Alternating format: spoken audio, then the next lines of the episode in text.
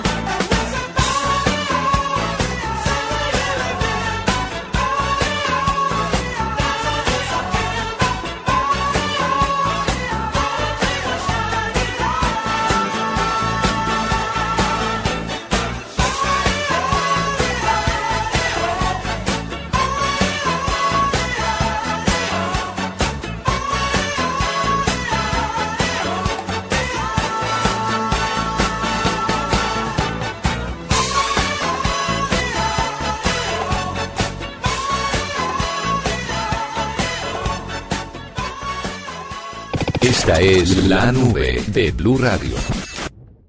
Arroba la nube blue. Arroba blue radio com. Síguenos en Twitter y conéctate con la información de la nube. W, Señora, hay algo muy importante que quiero preguntarle. cuénteme. ¿Cuál es uno de esos? Ya estamos a febrero, pero la gente posterga un poco los propósitos de año nuevo y los deja para febrero. Para el mejor mes del año, obviamente. Sí, claramente. No los deja para enero, pues porque en enero están de desenguayaves, están comiendo lo que sobró de la- del 24 y el 31 todavía. Y, y además es el momento de hacer cuentas de cuánto se gastó en diciembre. Entonces es un mes un poco... De transición. Sí, exactamente. Un mes de transición duro, muy difícil. Es muy difícil. Pero febrero es el, el mes para empezar. es el mes en el que empieza oficialmente el año y quiero saber cuáles de esos propósitos que usted tiene en su lista para este 2016. Pues, pues cambiar el año. Puede ser 2015, 2014, 2013, cualquiera de ellos. Y uno- 17, 18. Y, y- y hay uno de ellos, bajar de peso, que ahí vamos, y otro es estar como en mejor estado físico, o sea, como ¿Ser un ser de luz? hacer ejer- ser un ser de luz, dar gracias por el aire que respiramos, dar gracias por la naturaleza. No, mentiras. En serio, mucha gente piensa, eh, y es uno de los primeros pensamientos, vamos a hacer ejercicio este año, o sea, o por lo menos estar en forma, para que subir unas escaleras no lo dejen a uno ahogado. Básicamente esos son como los dos primeros que siempre se le ocurren a uno. Y es muy chistoso porque la gente retoma esa idea como en junio, julio, Sí. luego vuelve y la retoma como en agosto. Para finales de noviembre decir, ah, esto ya empezó diciembre, esto es imposible, empiezo en enero, que en realidad empiezan en febrero. Exactamente. Y así nos pasamos todo el año.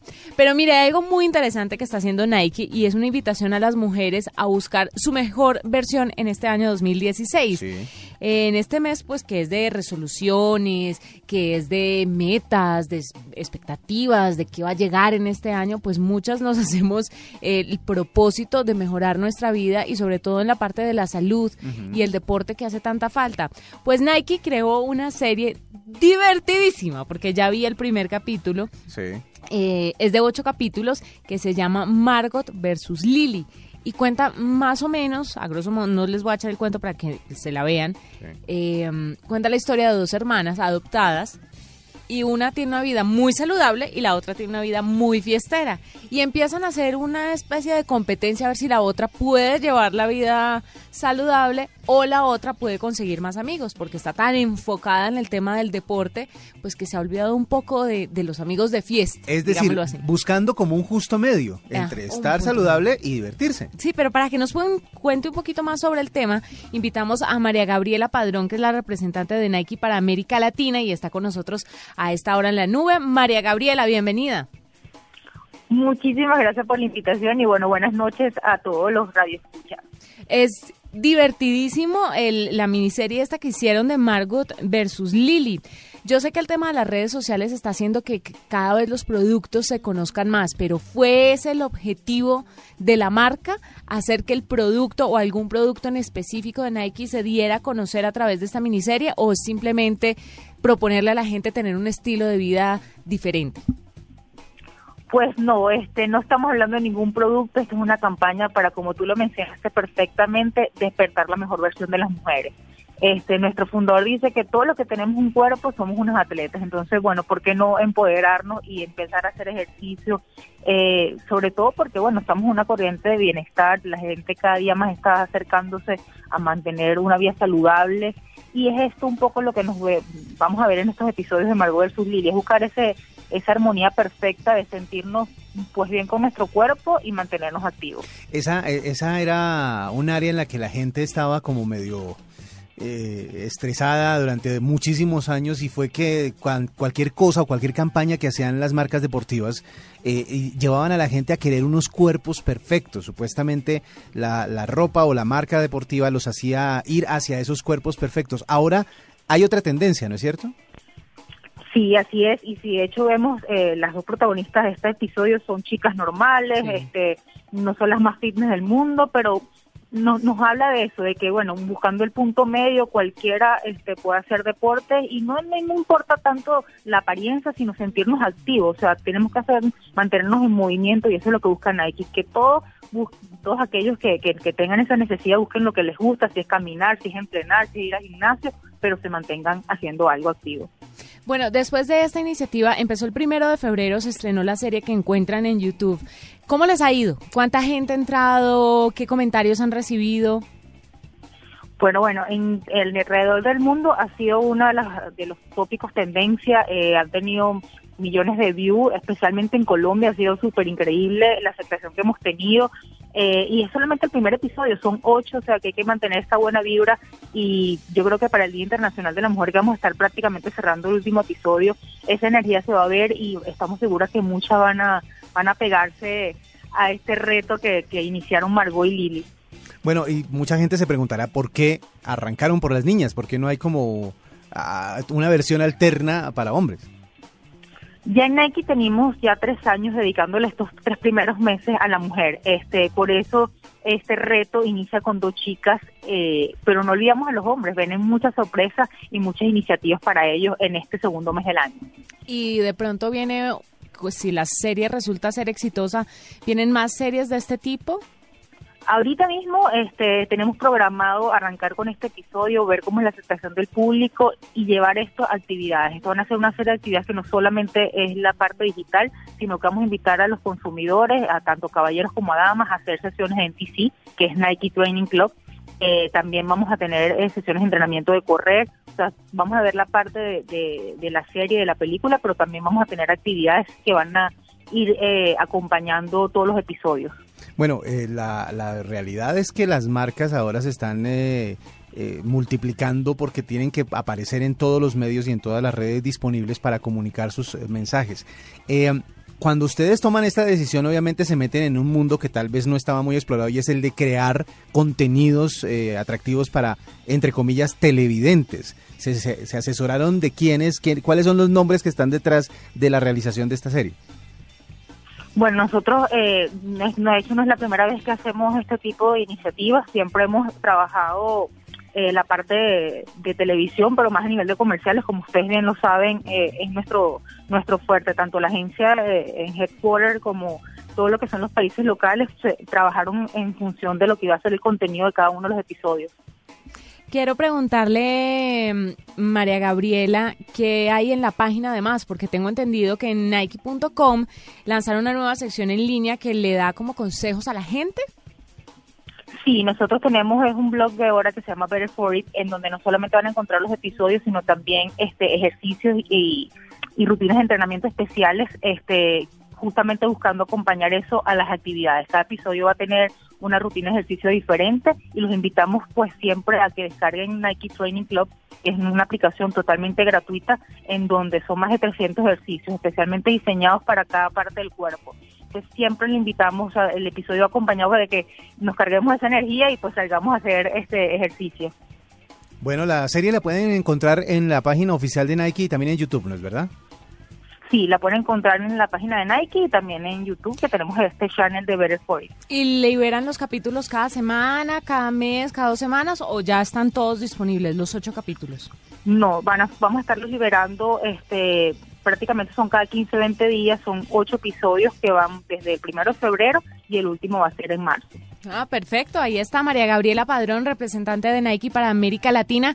Muchas gracias por estar aquí en la nube y por contarnos sobre esta serie, miniserie que todos van a poder encontrar. Margot versus Lily está muy entretenida, sobre todo para las niñas, les va a gustar. Para los hombres también, porque las protagonistas son lindas, pero además de esto tiene un mensaje muy interesante. Muchas gracias por estar con nosotros. Gracias a ustedes y bueno, están bienvenidos a, a mantenerse activos para este 2016. Así, así estamos, estamos en esas. Sí, ese es el propósito. Vamos a ver si lo Vamos a logramos. ver si lo logramos. En la nube, innovación y tecnología en la música.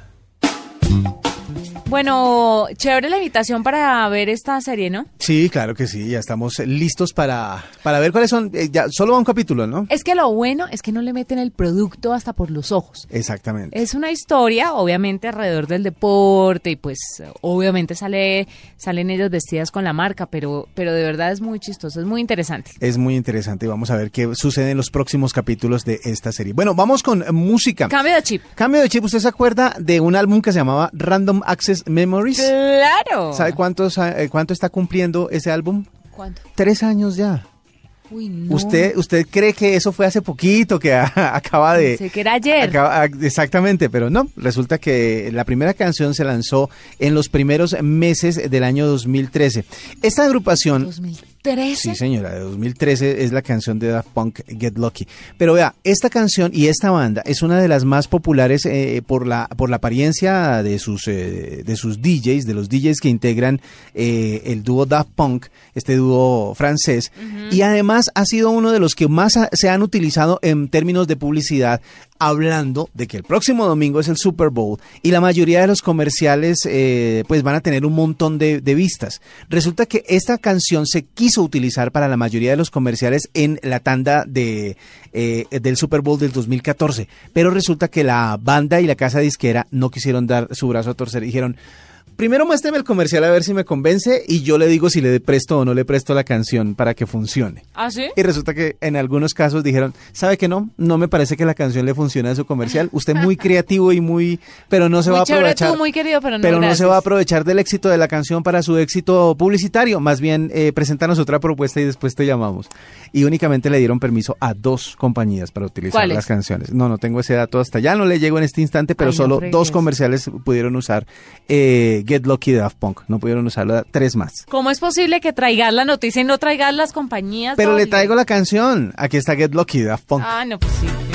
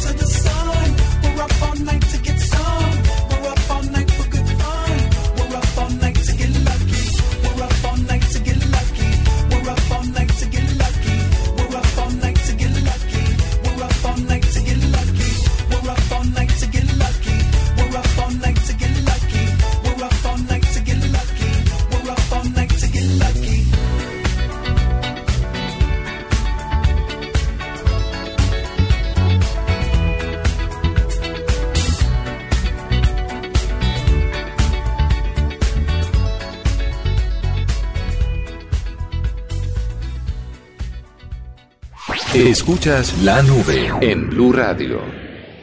En la nube, innovación y tecnología en ¿Esta es mi casa? la casa.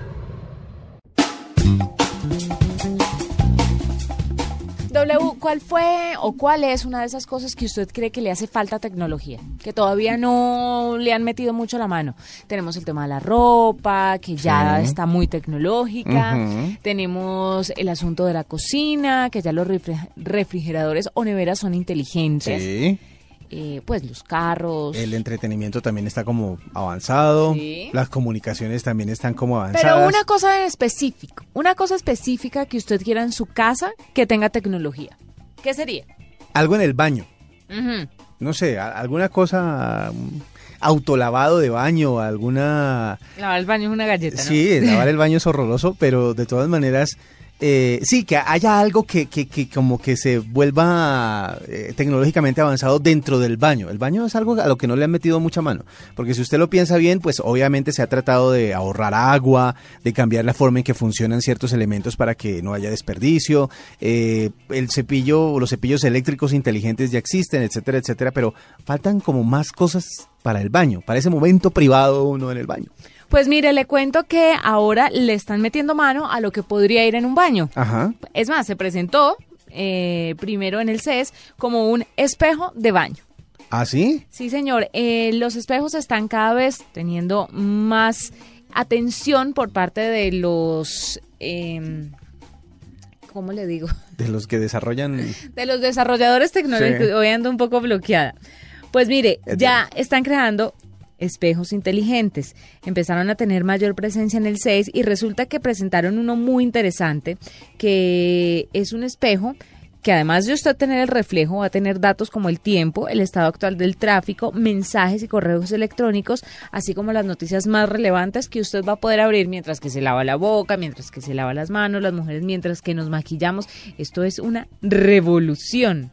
El ingeniero de software, eh, un ingeniero de software ha decidido aprovechar el tiempo libre para crear este espejo que tenga una utilidad adicional y además de eso, pues no solamente muestre su reflejo, sino que lo entere de todo lo que usted necesita saber antes de salir del baño. Oiga, sabe que es muy buena idea porque muchas veces uno se preocupa por cómo quedará el resultado y no tiene tiempo para ensayar. Pero no se ha dado cuenta que cada vez tenemos menos tiempos muertos. Es, es cierto. Porque el tema de la cepillada de dientes es un tiempo muerto. Ujú. Y uno sale y mucha gente, yo creo que la gran mayoría de las personas ahora no se cepillan dentro del baño, sino que salen con el cepillo y empiezan a hacer otras cosas mientras se van cepillando. Cosa que no es muy agradable realmente, ¿no? ¿Cierto que sí? Uno llegar a la cocina a mirar si el café ya está cepillándose los dientes, pues de pronto es porque, porque uno no está acostumbrado A al mí tema. me parece tan natural hacer otras cosas mientras me cepillo, pero hay gente que tiene su pudor y quiere cepillarse los dientes en el baño, pegado al lavamanos. Mm, pues, Digamos Para que mí el momento de cepillarme los dientes es momento de caminar por la casa. a mí, a mí,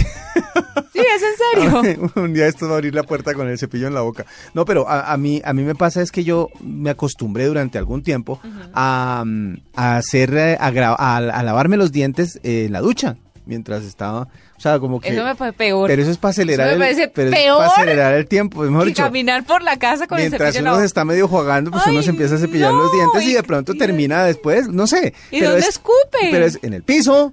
¡Ay, no! Ay, perdón, perdón. no. Y aquí vamos a decir algo que se, tra- se ha tratado en otros ámbitos y en otros eh, programas. Hay cosas peores que se hacen en la ducha. ¡Ay, no! Es más, hubo una campaña en Brasil que decía que para ahorrar agua uno debía hacer pipí, o sea, pee in the shower, decían, haga pipí en la ducha. Pues porque igual se va con todo el... Y hay mucha gente que aprobó eso. Entonces, hay cosas peores que se hacen en la ducha realmente. ¡Ay, no! No, no, yo me lo imagino. W, ¿en serio? ¿Usted se lava la boca pues, en la ducha? No, digamos que ha, ha- ha- ha habido momentos en los que... No, usted afán- dice que usted lo hace. Sí, yo lo he hecho. No digo que lo haga todo el tiempo, pero sí lo hago pues porque aprovecha uno para acelerar el, el proceso. Sale uno de la ducha, ya, ya hizo dos cosas al tiempo. Y, y no hay Aparte de orinar también en la ducha, ¿no? la sí ducha todo en uno. Esa sí Ay, no la hago yo. Esa sí no me gusta. Pasemos, pasemos por Pasemos favor de este accidente. que- Sí, no, no, no, no, no, no. Pero volvamos al espejo. Me El parece espejo- muy interesante porque es la oportunidad que usted tiene de poder ah, preparar o avanzar pues en la preparación de lo que usted se va a poner sin perder tiempo. El espejo contraría- contaría con sistema Android, Claro. que sería muy interesante. Van, están pensando en incluirle Google Now. Y pues aunque todavía no está a la venta, está empezando a adelantarse el desarrollo rápidamente porque a la gente le caló mucho la idea en el CES y dijeron, ¿sabe que sí? Un espejo inteligente sería de verdad una excelente herramienta, una excelente máquina en la casa. Oh, No, y además hay otra cosa también Pero interesante. vaya donde quiebra eso. Hay una cosa más interesante, que- y pensando pues en que de pronto esto va a avanzar más rápido de lo que nosotros eh, sabemos, pero muy seguramente ya el televisor va a ser como un centro de información, eh, de, perdón, el espejo va a ser como un centro de información y me refiero a ubicar de pronto también una pantalla de televisión, mientras uno está lavando los dientes o maquillándose o lo que sea, aparecerá en una esquina el monitor de televisión para que vaya usted viendo su noticiero si está queriendo informarse o poner un video de YouTube para que. Claro, pero es, pero es una manera de que usted pueda tener eh, eh, información tecnológica, eh, tecnológicamente avanzada, mejor dicho, en cualquier parte en donde usted esté. Mire, antes de sacarlo a la venta, lo que quieren hacer y lo que a lo que le están trabajando y desarrollando es el tema de incluir el teléfono. Incluir el teléfono en el espejo. Para usted poder hacer llamadas directamente, usted conecta su teléfono al espejo y a través del espejo, pues puede hacer todas las llamadas. Es más, ¿Te su celular? Android se conectaría directamente y tendría todos los datos del Android eh, de su celular en el espejo. Tocaría el espejo y bajaría los mensajes mientras se va maquillando, podría hacer A mí llamadas. el tema que me preocupa es la empañada del espejo, porque obviamente eso requiere, no va a ser un espejo normal, Sí, claro. va a tener, Va a tener, se necesita mucho cuidado se para el necesita espejo. mucho cuidado. Y yo que me baño, parezco un, un peladero de pollos, eso queda, no se ve. No se baña, sino que se despluma. Sí. Se me hierven. despelleja. Sí, me- exactamente. Me hiervo en agua un ratico y luego salgo. Y entonces, pues no creo que el vapor sea tan conveniente. No, pero debe tener sus aislantes, debe tener protecciones y, Y, pues, debe costar poquito, ¿no? y a la hora de y a la hora de que esté empañado, pues no se traerá un secador propio para que se desempañe, un desempañador automático. Sí, pues si le cosa. meten todo eso, me imagino que pensarán en la han forma. pensado en todo, yo creo. Yo creo que sí. Pero ojalá funcione. Ojalá funcione el invento porque hay otros inventos que han nacido como con mucha fuerza, pero que han ido cayendo y decayendo y decayendo. Como las gafas. como las gafas, como la, como la GoPro. Usted sabe que eh, en estos días que andan entregando resultados financieros en las eh, compañías grandes del mundo, sobre todo las que cotizan en bolsa y todo ese rollo, pues eh, dieron a conocer los resultados de cómo le fue a la GoPro y a los fabricantes de la GoPro en, eh, en este ejercicio fiscal, como diría Víctor Grosso, nuestro analista financiero. Pues resulta que en esta semana se anunciaron pérdidas en el último trimestre del año pasado por 34 millones de dólares. En el mismo periodo del año 2014 la empresa ganaba 122 millones de dólares. O sea, como diciendo, el 2014 estaban en las gloriosas, o sea, estaban felices, 122 millones de ganancias, eh, eh, todo se veía pues como como algo exitosísimo, eh, todo el mundo tenía un video hecho con una GoPro, así sea eh, montando en bicicleta, saltando en paracaídas o lo que fuera, pero todo el mundo quería tener un video con la GoPro.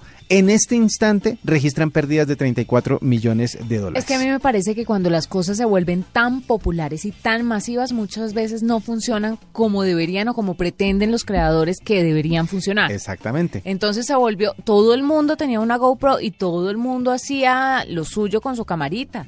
Pero si esto lo hubieran lanzado para un grupo especializado y después crearan como unas variaciones de ese primer producto para toda la gente, pues entonces ahí, no sé, me parece que podrían ganar más plata. Es hubieran po- podido sí, ganar más plata. Yo creo que lo que quisieron fue abarcar muchísimo durante un el periodo de el tiempo. que mucho abarca, poco, poco, aprieta. aprieta. Y esta gente ya se aflojó bastante. Vea que muchísimas personas le estaban apostando al tema, tanto que ya otras empresas estaban interesadas en comprar a los fabricantes de la GoPro, asociarse con ellos para sacar eh, productos nuevos. Pero a raíz de esta desinflada, como que todos esos negocios dijeron, no, ¿sabe qué? Hablemoslo dentro de un añito a ver cómo nos va. eh, cambiemos un poquito el enfoque que ustedes están teniendo para las cámaras. Y el caso es que ese ha sido otro de los inventos que nacieron con esa eh, espectacularidad que caracteriza los lanzamientos electrónicos en algún punto y poquito a poco se ha ido eh, desinflando. Varios ejecutivos ya salieron de la compañía, varios, eh, varias empresas que como le decía tenían negocios con ellos pues se han ido como despidiendo de ellos. Vamos a ver qué sucede. Hay una cosa que me parece curiosa en medio de todo el tema de la fotografía, no digital sino eh, impresa. En Estados Unidos están promocionando cámaras parecidas a la GoPro que inmediatamente imprimen la foto. No sé si estamos volviendo, como decíamos en estos días, al romanticismo de los vinilos en la música. De los libros. De los libros eh, eh, físicos. Ahora están volviendo a imprimir fotografías. Pero chévere que la gente no deje morir eso, ¿sabe? Y me parece interesante por eso, porque ahora todo el mundo, ¿usted cuántas fotografías digitales tiene en su computador? El Un otro montón. día hice cuentas, tengo como 14 mil fotos. Y el asunto es que yo no veo ninguna. Pero 14 mil fotos de pendejadas. De to- exacto, Porque de uno todo. le toma fotos y fotos y fotos y fotos a pendejadas que cuando uno empieza a revisar el celular, por ejemplo, Ajá. y empieza a analizar foto por foto y dice, ay, voy a liberar espacio. Uno termina borrando más de la mitad de las fotos que ha tomado. O la porque típica. Todas la- son bobadas. La típica que usted quiere tomar una foto para algo específico, está de pronto en algún lugar eh, que quiere registrar su fotografía y entonces toma una, no me gustó, toma dos, no me gustó, no, toma tres, toma diez fotos de lo mismo para conformarse con la última, pero las otras nueve las deja ahí. Entonces se convierte en un archivo de un montón de fotografías que usted nunca va a revisar. En cambio, para imprimir, siempre va a tener usted, o sea, impresa, siempre va a tener la foto que más le gusta Y la que es, y la, que, es. necesita. Y eso también va a impulsar no solo el negocio del papel fotográfico, que también estaba caído, Kodak se quebró, pues ya sabemos, porque ya no tenía ya los filmes como tal y la, los papeles para imprimir fotos ya se vean de, descontinuado, pero está como regresando el tema. Y además otros negocios alrededor. Eh, los marcos, los eh, frames, las, la- la- las marqueterías que también estaban como dedicadas a otros negocios, pues ah, tienen la oportunidad de volver al tema de la fotografía impresa. Y en Estados Unidos le están dando muy duro ese tema y parece ser una moda que va a llegar al resto del mundo, como los libros y como los vinilos. Increíble, ¿no? Básicamente estamos como nostálgicos últimamente, pero con la tecnología al lado. Mira, W, quiero contarle ahora algo de salud. ¿Qué pasó? Imagínese que están en auge todos estos dispositivos que lo que hacen es medir el rendimiento de las personas a la hora de caminar, de hacer ejercicio, de existir, más Sí. o menos. O sea, como que le miden su existencia. Exactamente. Usted hoy vivió así. Sí, es horrible, no sé cómo hacen. Miren, se espera que este año se vendan cerca de 19 millones de unidades de monitores de actividad física, dispositivos como relojes inteligentes y pulseras deportivas, que son los que recopilan información y datos de rendimiento del usuario para procesarlos y luego subirlos a aplicaciones. Entonces, a través de estos dispositivos, básicamente lo que hacen es decirle, usted en este, este día caminó tantos pasos, usted hoy quemó tantas calorías, usted hoy no hizo tanto deporte. Entonces, ese tipo de dispositivos le generan como una tranquilidad y a veces un poco de ansiedad a algunas personas. A mí me genera ansiedad el hecho de que a esta altura no haya completado los 6.000 pasos diarios que debía, que debía haber No dado. se preocupe, porque resulta que en una universidad en Inglaterra dijeron que estos dispositivos no son tan fiables a la hora de medir la salud de las personas. ¿Ah, no? No, señor, los equipos de monitoreo de actividad física no mejoran la salud según un estudio que eh, nos llega desde Inglaterra. Según la investigación, alrededor de un tercio de los usuarios que compran estos, estos productos dejan de usarlos después de seis meses y la mitad los abandonan después de un año.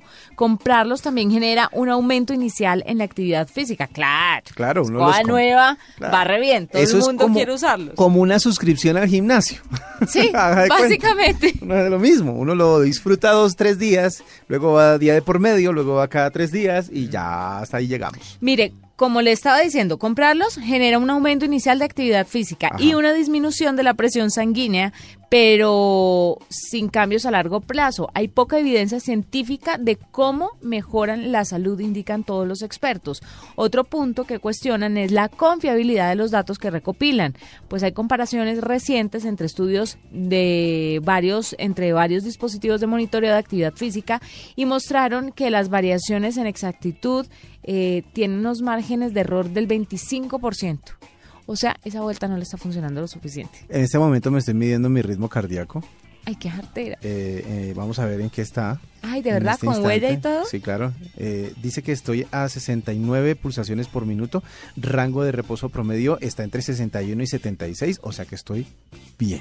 Estoy tranquilo, a pesar de no haber recibido o no haber hecho hoy mis 6.000 pasos diarios. Además, el estudio advirtió que los datos personales generados por el dispositivo son almacenados por el fabricante. O sea, eso no se queda en su dispositivo ¿Ah, no? y ya. O sea que ya Samsung sabe que tengo 69 pulsaciones por minuto en este momento. Pues espero que no sea Samsung, sino otras marcas las que venden esos datos a terceros y no es conveniente que esto Seguramente no. pues salga de su privacidad. Entonces tengan mucho cuidado, de eso tan bueno no dan tanto y este tipo de productos pues tampoco es que sean la panacea en temas de salud. Eh, espérenme un segundo que va a medir el estrés. Ay, no fregues, ¿en serio? ¿Sabía que su nivel de estrés se calcula comparado con la variabilidad de su ritmo cardíaco con el valor promedio de una muestra grande de personas saludables en su mismo grupo etario? Entonces estoy aquí midiéndome el estrés. Dice que estoy bien, estoy tranquilo. Ah, bueno, Ha menos sido un día tranquilo, de verdad. No, no estoy midiendo, no está tan, no estoy tan estresado en esta hora de la noche. Pero sin eso le podría decir que usted no está tan estresado yo, sin ser Sin su dispositivo de monitoreo. Sí, sin ponerle el dedo acá en el sensor. Ahí tienen, no confíen plenamente en estos dispositivos. Uno, pues porque eso no está acabado de inventar. Sí. Y dos, porque la salud tiene muchas variables, hay muchas condiciones. Si usted tiene el pulso de tal manera, pero resulta que tiene otras condiciones físicas que se lo pueden empeorar, no puede decir, ay, no, no estoy enfermo de la presión, por ejemplo. No, hay especialistas que reúnen todas esas variables y hacen unos exámenes, pues obviamente más seguros y más certeros. Exactamente. Entonces, usted no le deje su salud a un dispositivo móvil. Escuchas la nube en Blue Radio. Esta es la nube de Blue Radio. ¿Qué le parece todo esto que está pasando alrededor de Juliana Sánchez? El día de hoy se conoció la noticia de que eh, la- la- las Naciones Unidas habían solicitado la libertad del fundador de Wikileaks. Él llevaba ya tres años, ¿no? Tres años, y Tres pico años en la Embajada de Ecuador, en, la Embajada de el Ecuador. Reino Unido, pero además le quiero decir, en un cuarto.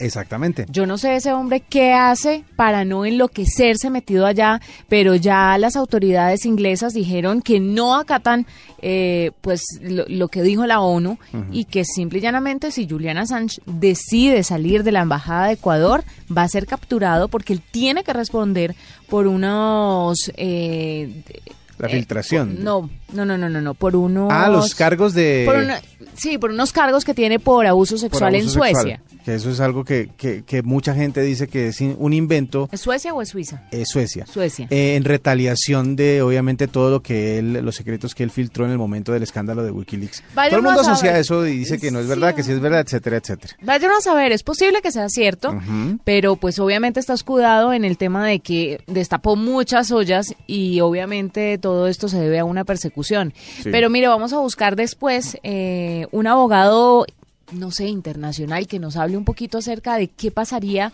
si él sale de la embajada de Ecuador. El embajador de Ecuador en el Reino Unido salió a decir Ajá. que si él sale es una decisión personal. O sea, ahí Ecuador ya se, Se lava las manos. las manos. La pregunta es cómo quedarán esas relaciones entre el gobierno de Ecuador y el gobierno del Reino Unido después de todo esto. Pues digamos que desde Es que la hicieron bien hecha, ¿no? por los últimos tres años están ahí como medio medio enredadas eh, por el tema de, de, de este señor, pero lo que decía uno de sus abogados esta mañana, eh, uno de los grandes abogados que tiene defendiéndolo, es que esta decisión de, la, de las Naciones Unidas es de obligatorio cumplimiento porque además se basó en el respeto a los derechos humanos y los dos países en cuestión, o sea, Suecia e Inglaterra, están metidos en el Comité de Derechos Humanos de las Naciones Unidas.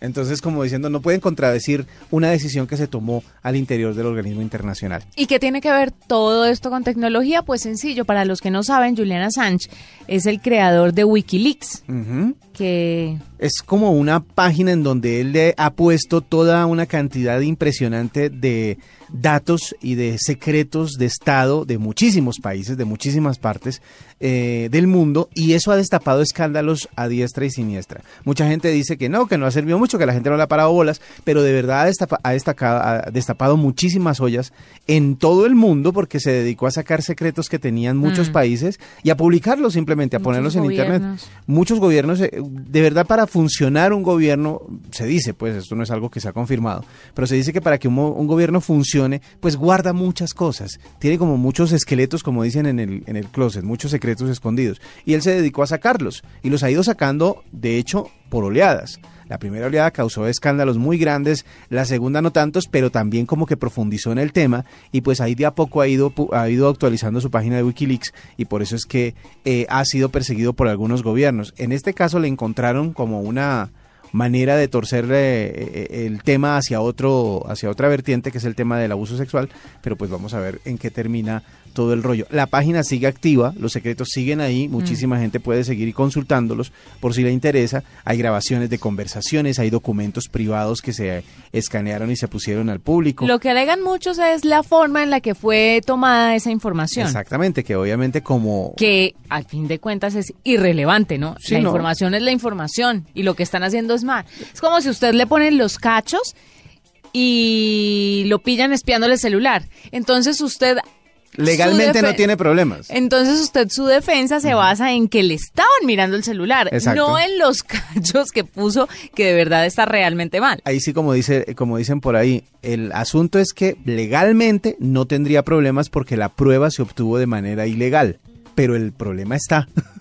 O sea la verdad es esa y no hay nada más no hay nada que decir al respecto. Pero bueno vamos a hablar como usted dice más adelante con un abogado que nos va a contar qué pasa ahí o sea, porque si sí si, si, es una orden, pero el país no quiere tomarla, ¿quién tiene la razón? Ese es como el, el punto más el punto más álgido, del tema. El punto más complicado del tema es ese. Bueno, le tengo noticias también de política metida en, eh, en la tecnología.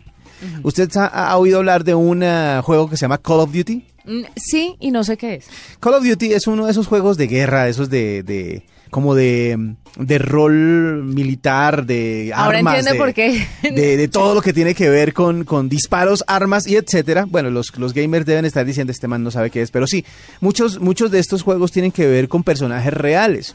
Pues resulta que este videojuego se está metiendo en líos por eh, una demanda que están presentando eh, unos los eh, herederos de un ex rebelde angoleño que se llamaba Jonas Savimbi.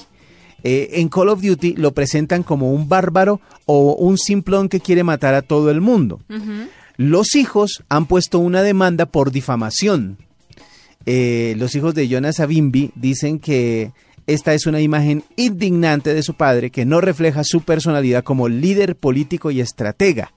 Así que la, una abogada eh, del grupo de abogados de esta familia, la señora Carol Enfert, ha puesto una demanda en tribunales porque dicen que tienen que de- bajar la imagen, tienen que desaparecer la imagen y además hacer una declaración, pedir disculpas, mejor dicho.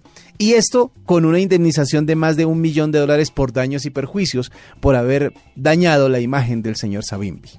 Ah, caramba. Entonces es la primera vez que hay una demanda oficial por, eh, por la por la utilización de la imagen de un terrorista, según dicen en el, eh, en el eh, juego, y pues obviamente la, la- las, los tribunales son los que van a tener que decidir si los creadores de Call of Duty, pues eh, que es un juego de Activision, pues puede terminar eh, pagándole a esta familia.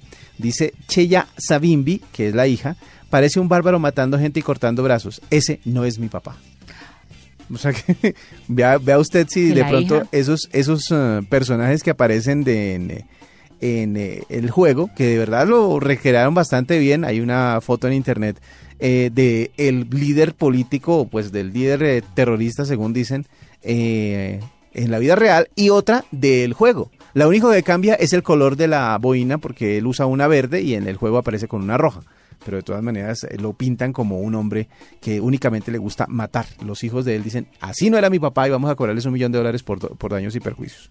Después de esto, me parece chévere como un cambio de chip. ¿Ah, sí? ¿Quiere Sí. descansar del tema Sí, sí, sí, realístico? esto- sí, por Bueno, favor. entonces vamos a hablar de tecnología metida en la música. En la nube, innovación y tecnología en la música. Bueno, le cuento que hace algún tiempo estábamos hablando de ritmos eh, tropicales, sobre todo por esta época que se está viviendo el carnaval de Barranquilla. Y, Ay, qué dicha, ajá. y todo eso que se, se vuelve como fiestas folclóricas, pues la tecnología se ha metido también en el tema de la música. Yo no sé si usted se acuerda un fenómeno que existió en los 90, en, en la época en que llegó, llegaron, eh, llegó el merengue a Colombia. En la época en que llegó el merengue, pues uno Era sabía dorada que vivimos en este país. Exactamente, eh, pues el- los instrumentos tradicionales, la tambora que da ese ritmo característico, la guira que es como una guacharaca grande, Sí. muy muy chévere, la marimba que también estuvo metida, pero esos son los instrumentos tradicionales. A finales de los, de los eh, a principios mejor de los 90, la mitad de los 90 más exactamente, se dio un fenómeno que se llamó el tecnomerengue. Y era agregarle un montón de secuencias y un montón de instrumentos musicales electrónicos al merengue. Y vamos a recordar uno de esos exponentes de lo que fue la unión de la tecnología con uno de los ritmos caribeños más conocidos y era esa justamente el tecnomerengue. Y vamos a escoger una canción que justamente fue el único éxito de esta banda. Esta banda Un apareció, apareció, pegó esta canción tanto que todavía suena por ahí en, en las emisoras eh, tropicales y que después nunca supimos más. De pronto pusieron un restaurante con las regalías o lo que sea, pero no supimos más de Rapsodia. Bienvenidos a Rapsodia, desayuno siempre listo. Y aquí siempre tendrán nuestro amor.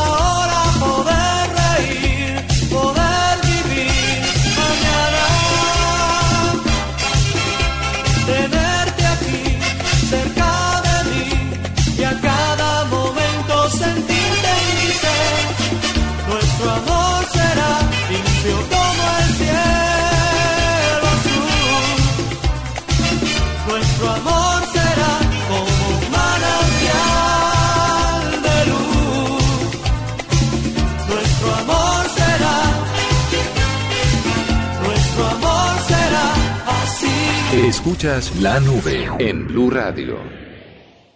Arroba la nube blue. Arroba blue radio com. Síguenos en Twitter y conéctate con la información de la nube. Quiero contarle algo muy interesante y es que hay un juego escondido en Facebook. Hay un juego, pero hay muchísimos juegos. No, pero escondidos no. ¿No? Pero ¿cuál es cuál es este juego escondido? Uno de ajedrez uno de ajedrez que se puede hacer desde el Messenger de Facebook. El juego puede disfrutarse junto a un contacto desde el chat de la aplicación móvil o la versión de escritorio de la red social. Usted lo que tiene que hacer es muy sencillo. Por, pone arroba, busca el contacto, primero que todo. O sea, ¿con quién quiere jugar? Sí, entonces yo con W. Listo. Entonces le voy a escribir un mensaje que va a decir arroba FB de Facebook, chess, Sí. que es C-H-E-S-S. Le doy espacio y pongo play. Y le manda usted el tablero de ajedrez. Ay, sí, aquí me apareció. Y de ahí en adelante empezamos a jugar. Al principio es un poco complejo Sí, porque toca aprenderse los comandos para mover, para cada mover las ficha. fichas porque es con, eh, pues escribiendo. No es que usted pueda tocar eh, ciertos No es que pueda arrastrar las las fichas, fichas. y arrastrarlas, no. Sí, es una vaina ya como de texto. Pero me imagino que ellos deben estar trabajando en el asunto, porque sería interesantísimo poder hacer el famoso drag and drop, o sea, coger el- la ficha que uno quiere y Eso moverla a la casilla que uno necesita y jugar. Esto puede parecer un poco nerd, pero recuerden que los nerds, perdón, son los dueños del mundo actualmente. Y todos juegan ajedrez. Bueno, Todos han jugado no, ajedrez el, algún y el día. ajedrez es un buen juego. Le ayuda mucho con Es un juego, yo creo que sabe que muchos de los juegos ahora de estrategia, que pues obviamente tienen montones de herramientas más eh, modernas para poder desarrollar eh, otro tipo de cosas, pero el, juego de estrategia por excelencia siempre fue el ajedrez. El ajedrez era un juego en donde se posicionaban las fichas justamente para ataque o defensa y esa era una de las bases más grandes para, para estrategias de, de- en el mundo real. El primer juego de, de estrategia que existió yo creo en la historia fue el ajedrez y por eso es que es tan, tan valorado por todo el mundo. Muchísima gente piensa que es un jueguito de, de señores ya mayores, No, señor. pero ese juego en serio tiene muchísimo que desarrollar y es uno de los juegos más, más difíciles de, o mejor dicho, como de los más complicados para adentrarse en sus tejemanejes, ¿no? No hay mucha gente que lo domine plenamente, pero es muy, muy interesante. Y chévere que lo traiga Facebook como para entretenerse. Otra razón para perder el tiempo con Facebook. Sí, además porque le están dando un impulsito al chat, que toda, todo el mundo empezó a decir que no, que eso tal vez no funcionaba, que había otros servicios más interesantes, pero la verdad es que el servicio de chat, ese, ese Messenger de Facebook, está cada vez funcionando mejor. Sí, y es Y bueno le gusta. y es bueno que lo hayan independizado, sobre todo para las Sí. partes, eh, para el uso móvil de la, de la página, que lo hayan independizado de eh, la aplicación. O sea, que sea como algo diferente. Eso tiene varias ventajas, entre ellas el uso de datos, porque ya sabemos que Facebook es una de las páginas que más consume, de las aplicaciones que más consume datos dentro de su teléfono móvil. Así que el Messenger, lo que hicieron al independizarlo de la aplicación, es que deje de consumir todos los datos que consume Facebook a la hora de actualizarse. Y eso es bueno. Entonces sí, puede ser una manera de, de aprovechar esta, esta ventaja con el Messenger de... Y aprovechar de el tiempo que tiene libre ahorita en Por fin de semana. Este fin de semana Ay, usted dedíquese, juegue ajedrez. Lo que pasa es que si uno tiene miles de seguidores o miles de amigos en Facebook, puede dedicar, puede perder bastante rato, porque muchos querrán retarlo a usted si sabe que, si saben que juega ajedrez. Ah, sí. Podrán retarlo y habrá te- tendrá usted muchas conversaciones a- abiertas. Pero como hasta ahora es secreto y poca gente se ha enterado, entonces es chévere que empiece. Cuando eso se popularice, ahí sí le cuento. ¿no? Exactamente. Oiga, le cuento otra curiosidad del mundo que une lo deportivo con lo eh, tecnológico. Hoy se presentó un robot eh, golfista. Un robot que está, mm, que está siendo pues bastante popular en redes sociales porque hizo un hoyo en uno en eh, su primera exhibición. Ah, sí. Él se llama Eldrick, eh, es un robot que fabricaron eh, en conjunción con uno de los más grandes cronistas de golf de los Estados Unidos. Como un show antes de la, de la, de la presentación oficial del torneo, se dedicaron a, a jugar con el robot. El robot, pues le dieron un palo, le programaron la distancia del hoyo. El, eh, robot mide la velocidad del eh, viento en eh, su posición, mide la distancia, sabe qué arco debe describir la bola para llegar al green. Mejor dicho, hicieron de todo. Eso fue antes del Open de, de Phoenix, uno de los torneos del PGA. Pues le dieron el palo al, ah, al fabuloso robot y el robot tomó impulso, como lo haría un golfista, dio su golpe y Y chao. hoyo en uno. Todo el mundo Qué anda- bueno. Obviamente esto ha generado un montón de críticas en redes sociales porque dicen que se pierde el alma del, Del juego, por supuesto. están- Y sabe que En yo fin. le sumo otra crítica, deberían hacer algo que de verdad le funcione a la gente y no un robot que juegue golf. O 200 sea, metros. trabajemos para el, trabajemos por y para la gente. ¿Usted se acuerda de una película que se llamaba Gigantes de Acero? Sí. La de los Pues, robots. Con Hugh Jackman, ¿no? Con Hugh Jackman, los robots. A mí me pareció buena, a mí me gustó. Los, pero es que tiene su trasfondo filosófico. Uh, eso. Eh, Por lo del niñito llorando y toda la vuelta. Y porque no. Jessica Biel estaba ahí. No, no estaba Jessica Biel, era, era la de Lost. Ah, sí. Era Eh, Linda Evangeline, Evangeline. Evangeline Lilly. Evangeline Lilly es la que protagonista, pero también es linda. Bueno, sí, pero tiene toda la razón. Deberían dedicarse más a- a crear algo, algo más eh, útil para la gente. Pero era una curiosidad de esas que aparecen el día de hoy. Bueno, creo que ya es hora de irnos despidiendo. Vamos a despedirnos de una vez. Bueno, hagámoslo entonces, como siempre, con música. ¿Usted sabe quién está cumpliendo 30 Quiero años algo hoy? como guapachosito. Ah, ¿quiere guapachoso? Claro que si tenía preparado el otro. Pues lo que pasa es que quiero celebrar el cumpleaños número 30 de Pixar. Ah. Sabe que Pixar, eh, que fue el sueño de John Lasseter, el que ustedes ya conocen como uno de los pioneros de esto y que fue la compañía que... Le aseguro que muchos no conocen. Bueno, John Lasseter fue el que creó esta compañía porque él decía, tenemos que inventarnos una manera nueva de mostrar la animación. Eh, otro, otro de los grandes impulsores de Pixar fue nada más y nada menos que Steve Jobs, que fue el que hizo o que logró también avanzar en la compañía, logró el contrato con Disney. Cuando lo echaron de Apple se fue para Pixar. Mejor dicho, no, básicamente ha sido como otro de sus proyectos paralelos, fue uno de sus proyectos paralelos y terminó siendo uno de los más grandes y más exitosos.